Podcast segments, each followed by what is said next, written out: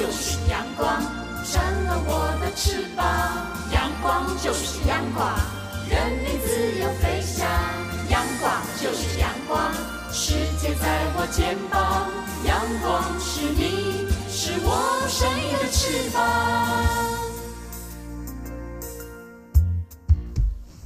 好啊哟耶，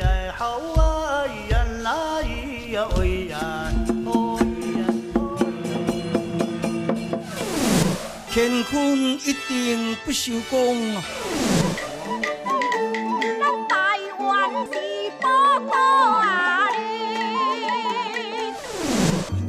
台湾有着多元的面貌，经由不同族群、语言、风俗习惯。艺术戏曲的融合，汇聚成台湾独特瑰丽的文化。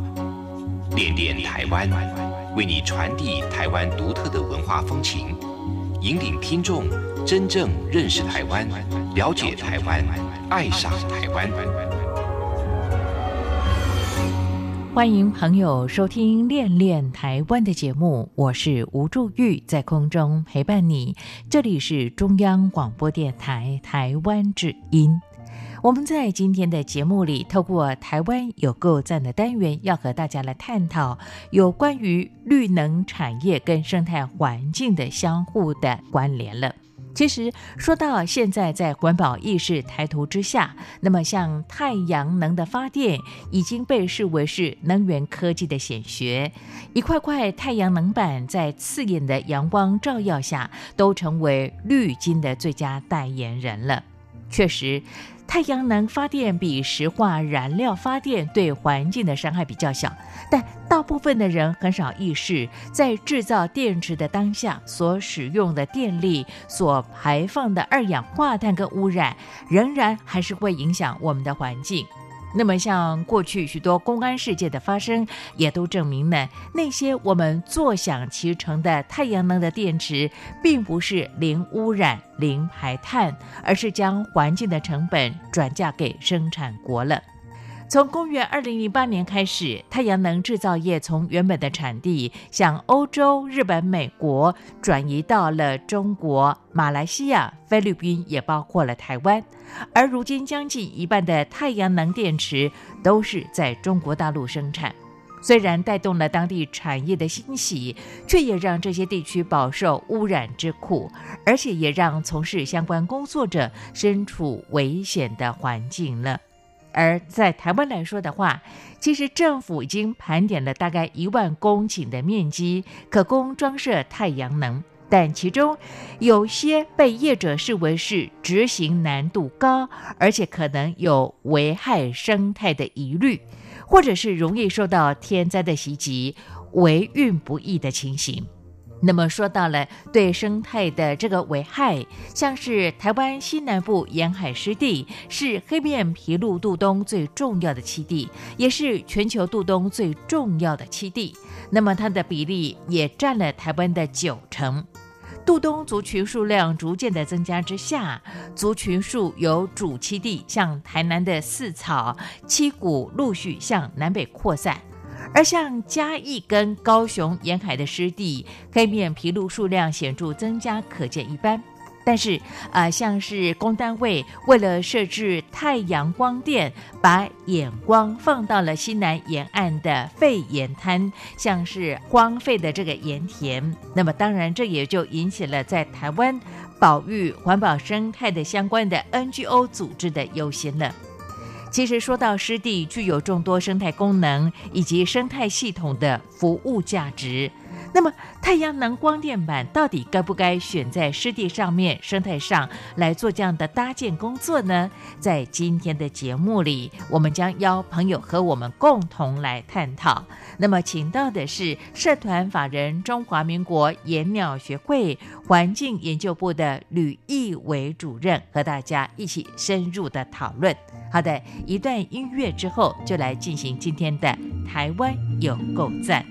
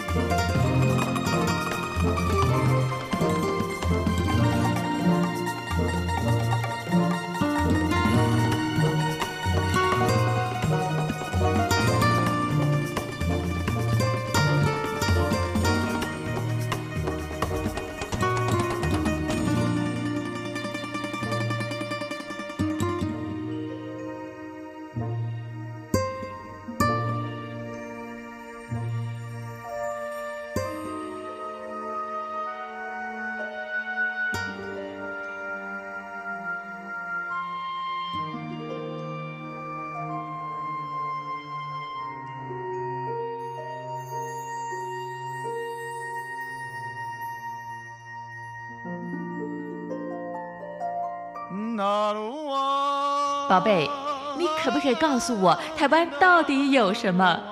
台湾有原住民，还有泰鲁格、金门、马祖、澎湖，还有兰屿，也还有好吃又好玩的东西。哎，听你这么说的话，我还发现台湾真的是有够赞。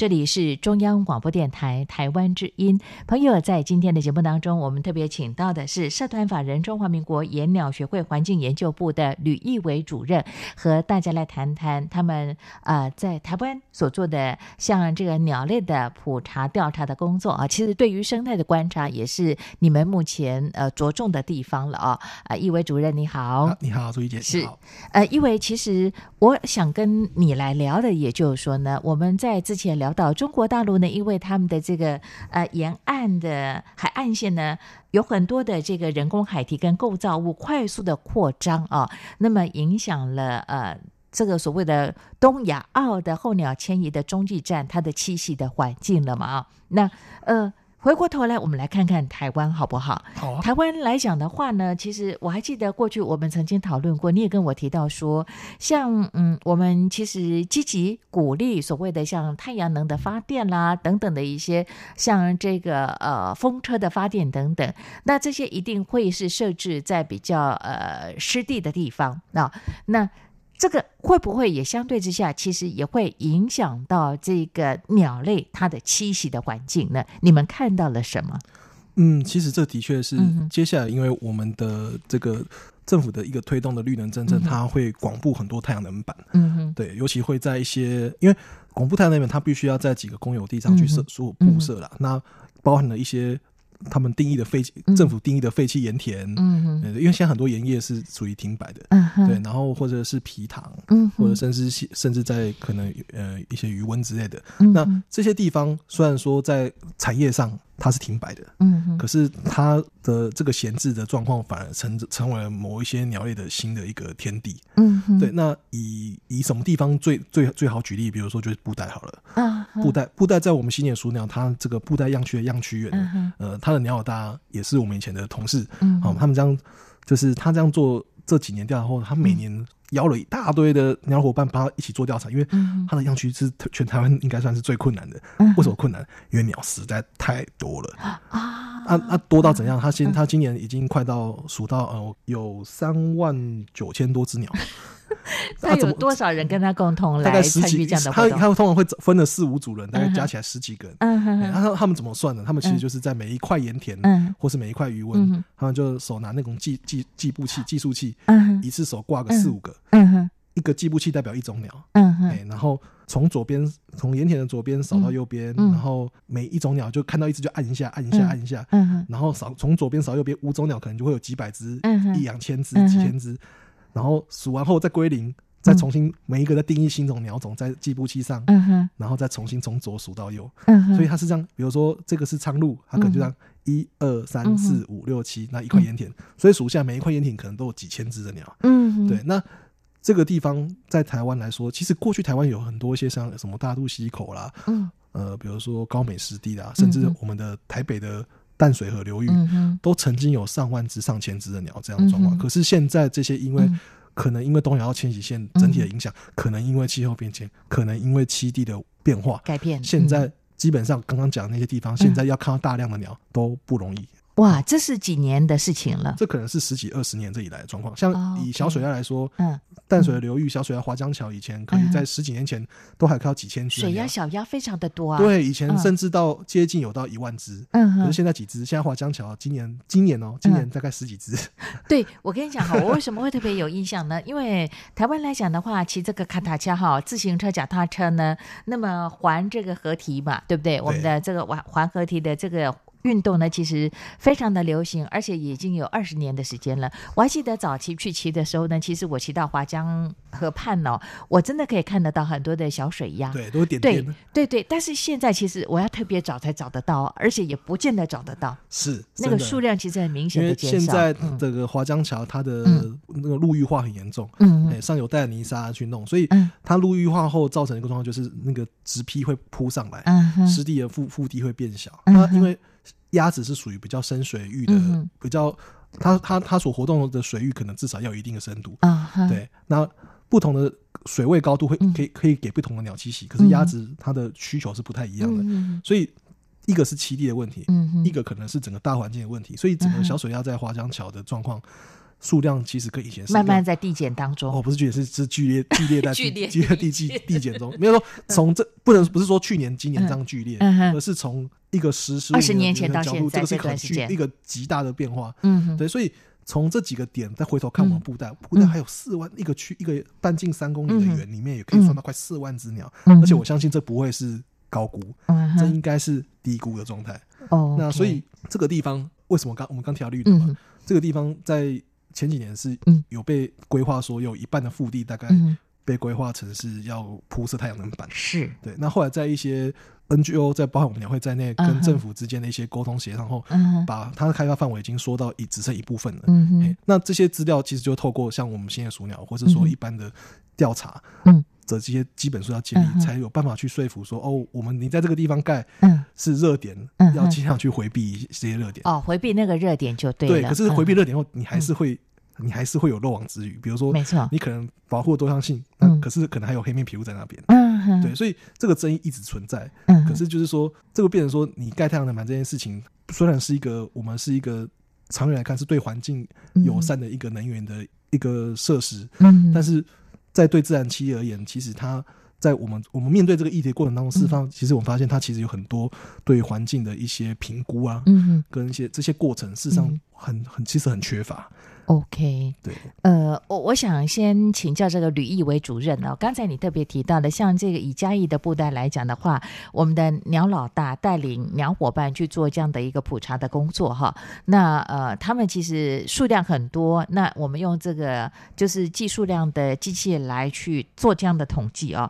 这个我比较好奇，就是说它的准确度如何呢？嗯，其实。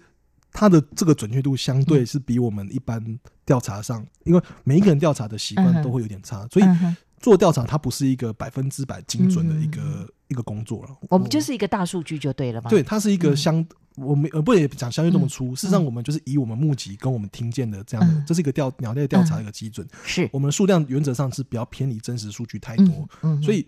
如果那种个位数的差别，事实上我们是不会太过于去在意、刁钻去在意。但是问题是，比如说它是一千只，嗯，你可能算九百九十九百八十九百五十，可能就已经接近那个量，OK 啦。对，可是如果是一千只，你算五百只，嗯，哦，那就落差很大。两千只，那就落差太大。嗯哼，对，所以。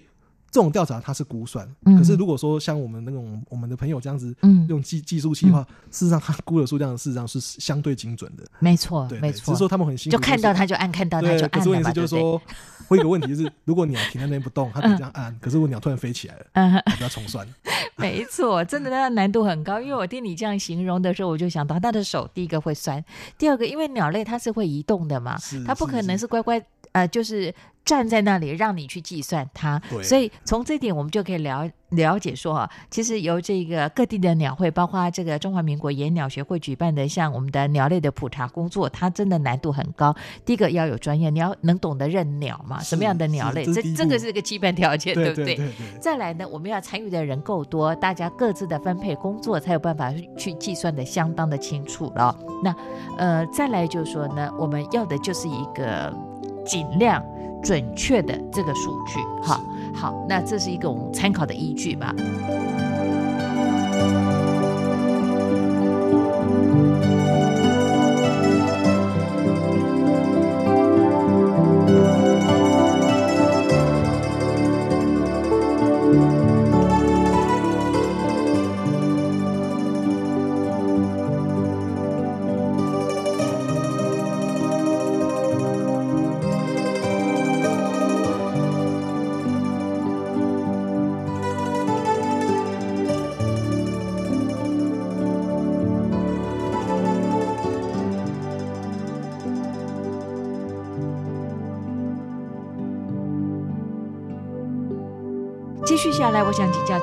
国野鸟学会环境研究部的吕义伟主任了。义威，其实刚才你特别提到说，在华江桥，我们用水压来举例好了哦。这二十年来，我们明显感到它的剧烈的 缩小它的数量哦。那在你们所做的鸟类的普查的工作当中，就是这些候鸟或者是水鸟，它们的改变比较大吗？的确，台湾整个过去来看。以鸟类不要先先不要分类成水鸟或是山鸟来算，整个整体来看，像我们的山鸟，因为过去早期野保法、野生动物保育法还没出来之前，以前台湾有大量的猎捕的压力，对，所以很多的我们的特有种都是保育类。嗯，可是，在二零零八年之后，野保法它就修正了，嗯，把很多的特有种移除了保育类。为什么？因为其实后来的。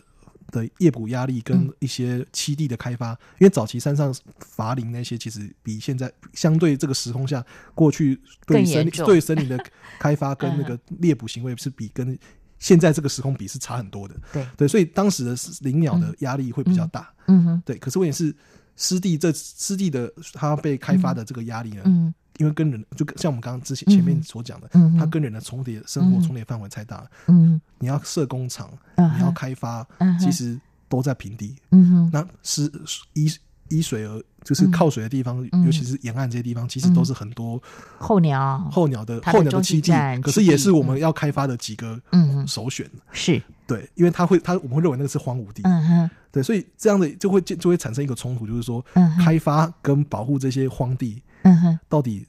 要取取决哪一个？对，没错。呃，我可以这样解读吗？吕义伟主任，也就是说呢，如果以山上的鸟类来讲的话呢，因为在过去呢，我们森林的砍伐其实它是啊，台湾赚取外汇很重要的经济的来源，对不对？后来因为这个环境的保护相关的法令的通过，那么也啊，我可以这样解读吗？执行的比较彻底一些，所以在山上的鸟类相对之下，呃，它的环境。会比这个在湿地的，像这个水鸟或者是呃迁移的过冬的候鸟来讲，它是比较完整一点吗？是，应该应该说可以说法规上，或者是说现在的一些法规跟他们现在所开发的需求，基本上在山区的压力真的比湿地比较小，比较小，不是说没有，嗯哼，小很多。因为你现在还是会有一些区域，比如说山坡地开发这种事还是会有，它还是会造成湿地。在我们的因为整个我们的中央山脉都有。林务局划的保护区，嗯，所以基本上还有一些国有林班地，这些地方基本上是不太能被动的，嗯，对。当然，很在比较接近平原的一些比较低海拔的这些山坡地，当然就会有所谓的私有地，这些就可能开发就相对多一点，嗯，对。但是这些跟我们这个山区整整体的以鸟类来看呢，嗯，其实。所面对到的威胁相对低一点，反而是现在的台湾的山鸟还是会有一些为了贩卖野鸟的一些猎捕压力哦，还是还是有存在。对，但是跟水鸟来看，水鸟是它是急剧的减少，它是全球性的，没错。对，因为我们的这个山地，只要你我们去在地嗯。巩固的好，嗯，那基本上呃就比较相对安全。可是水鸟是你就算台湾我们有维持好，你只要大陆，你只要其他国家整个迁徙线出了问题。你看到就是整个数量下降，因为它飞不过来了嘛。对，候鸟它其实一定有中继站要休息要觅食嘛。其实不能说飞不过来，应该说它可能在这过程中就会啊，也也可以这样，也可以这样想象，可以折翼，可以对对，就是说你的族群量，比如说这个地方可能还可以可以容养一百万只鸟，或是一千哦，不要一百万可能太多，可能几千只这样子鸟。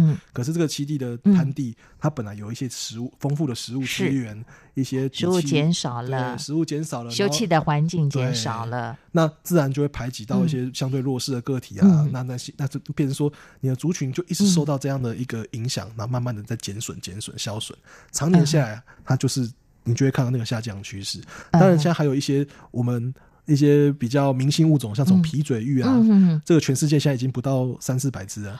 好，对，那它现在就变成是像我们那些整个国际的保育组织，像国际鸟盟，他们就非常重视这些鸟，他们去了哪边？是是是，那。整个不只是大陆这边，可能东南亚那边可能也会有一些猎捕鸟的，嗯，来吃的这种，还有这种呃传统，嗯，那那边也会变得是一些一压力在，所以鸟它不，我们刚刚一直很强调在大陆，可事实上整个迁徙线里面都有各自不同的。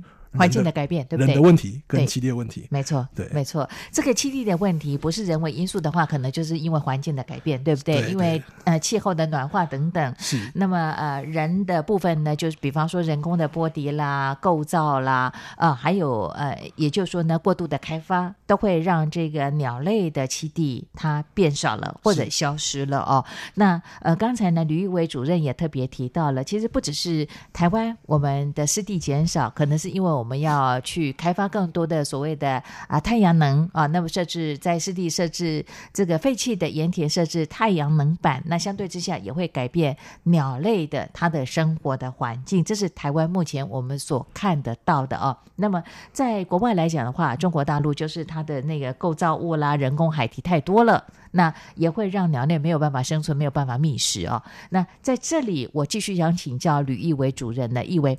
呃，我们就针对台湾来讲哈，我们来做这样的一些讨论啊。台湾呃，因为这几年我们嗯也希望说呃不要再使用核能发电了，那呃我们希望有更多的这个太阳能的发电的产生，但它一定会去呃运用到所谓的废弃的盐田。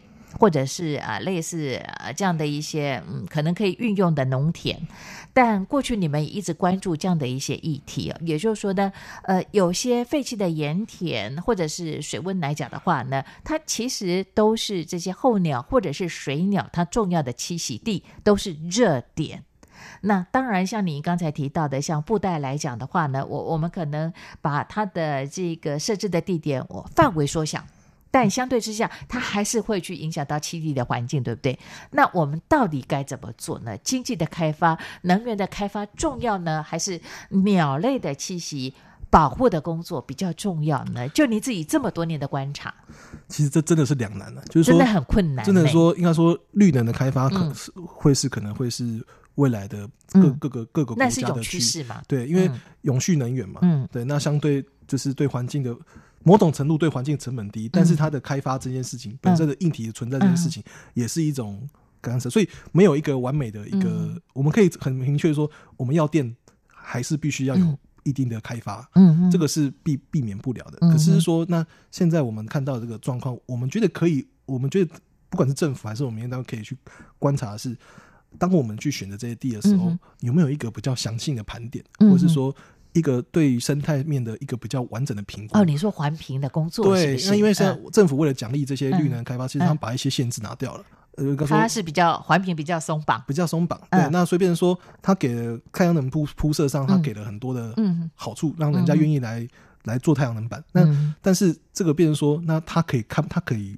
忽略掉整个环境上应该要先注意的这些条件，我们会认为环评应该就是先看这个环境有什么样的资源在评估去设。可是它变成说，它今天划了区以后，它可以不用去管上面有什么东西。是是是，所以这件事情也需要公民团体的一些投入，比如说大家要去呼吁政府去先踩刹车，对，就是说要先去看这个地方，像因为。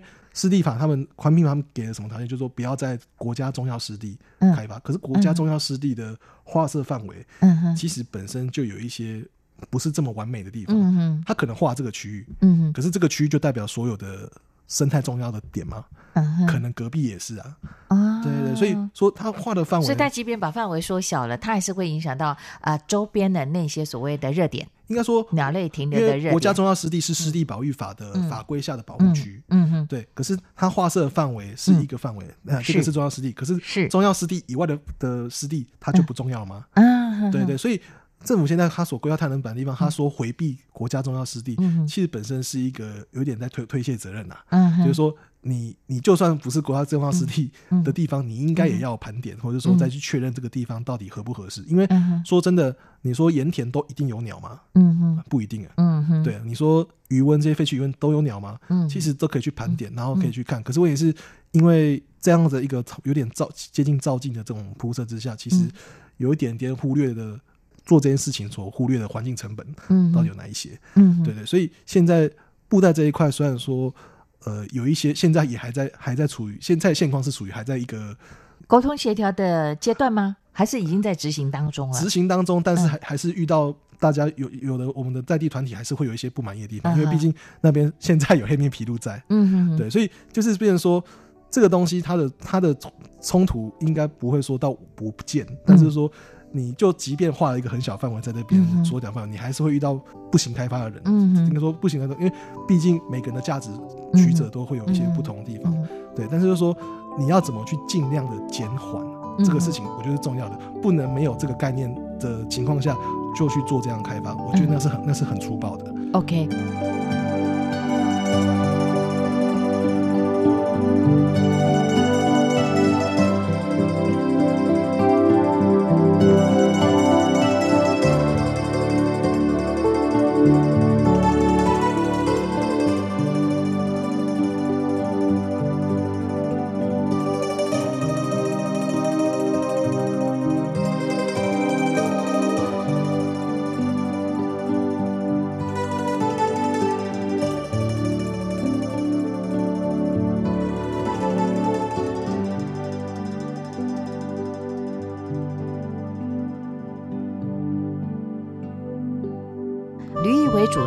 这样去分析解读吗？如果我讲错，请你指正我哈。也就是说呢，呃，可能。呃，比方说我们要呃所谓的种电，对不对？我们要透过太阳能嘛，我们需要去善用这个所谓的像盐田啦，啊，像一些这个水田，包括像废弃的呃场域来讲，我们要去设置太阳能板。那么我们希望可以用自然的太阳光来发电，呃，减少其他的像一些空气污染的这个发电的方式啊，这是我们乐观其成的。但事实上，每个地方你要有这样的安排跟设置，提供给厂商之前呢，我们的环评工作就是它的评估工作要做的比较确实，是这样子吗？嗯，还是说我们其实可以改变另外一种思维，也就是说，我们的重电、我们的太阳能的发电、太阳板的设置，可能可以改到其他地方来做这样的设置呢？其实这两个也没有也没有冲突了，嗯，就是说你在其实你应该说我们在做任何大型开发、大面积的开发。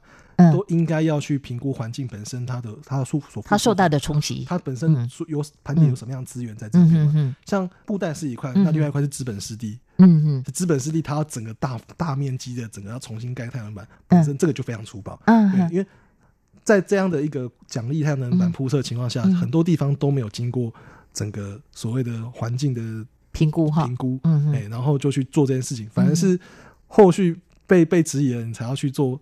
再去再去恳请请厂商去做这些事情，就变成是，哎，这顺序好像颠倒过来了。对，就是我们都是先先画。先射箭，然后才开始才画靶，这样子就是有点有点我懂你的意思，就是说呢，我们可能呃公单位，那么呃他们认为有这个闲置空间，那可能他们就去提供给这个太阳能板的厂商来做啊太阳能板的这个设置的工作。但但是他们有先去评估当地环境，就是说你做了这样的一项设置之后，对于当地的这个呃生物它的栖息的环境。或者它生长的这个长远来讲，可能有多少程度上的一些冲击跟影响？是是，我们应该先做这个评估，再来设置所谓可以安置的地点。其实这是就是整家来说，其实就是我们的台湾的法规上其实有很多呃不足的地方。嗯，不是说今天设了一个法规，它就会真的保护到环境。它事实上需要一些调整跟去跟比如说需要不同的人们的来监督或是建议，这样子来让它变得更好。那所以现在我们看到过程中，其实就是发现，哎，其实我们法规上其实有一些不足的点，对，需要大家一起来看的。对，然后甚至就是说这些地方。可能还会，当然也会有一些什么，我们现在所谓像选举啊，会有一些政治因素在。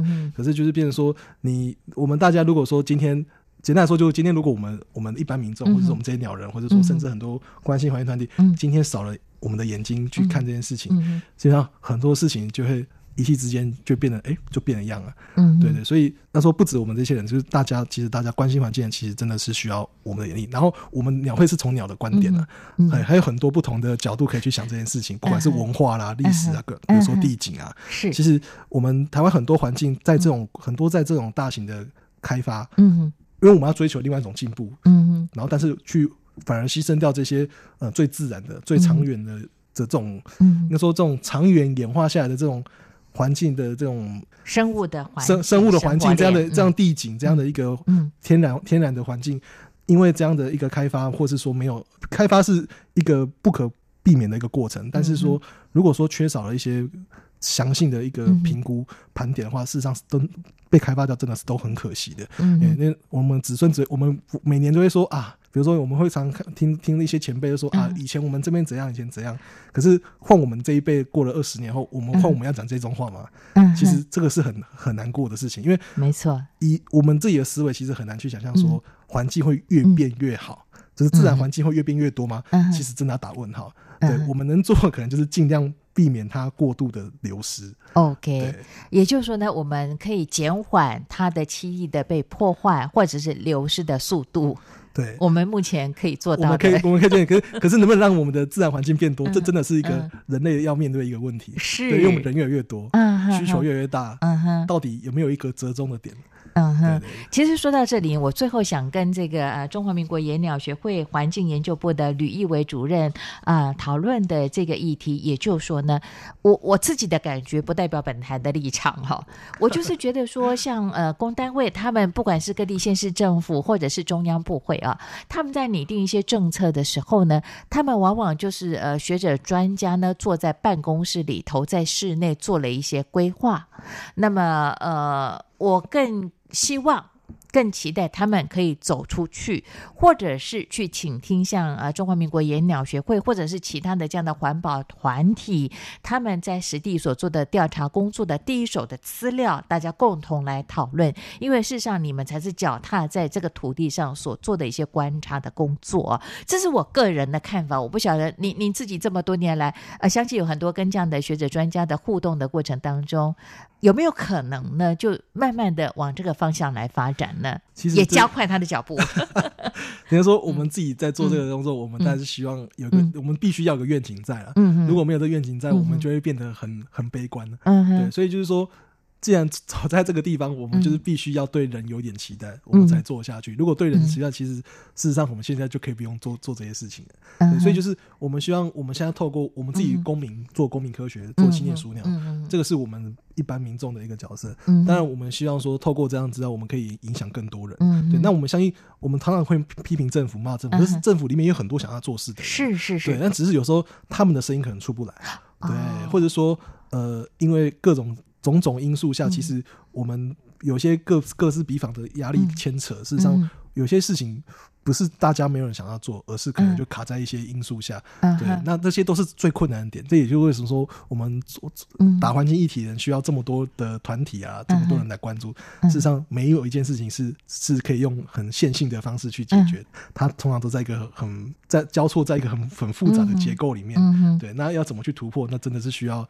大家的智慧，每个人智慧 真的。哎，不过说真的哈，最后请教这个吕义伟义伟主任啊，也就是说台湾选举刚呃举行过嘛，对不对？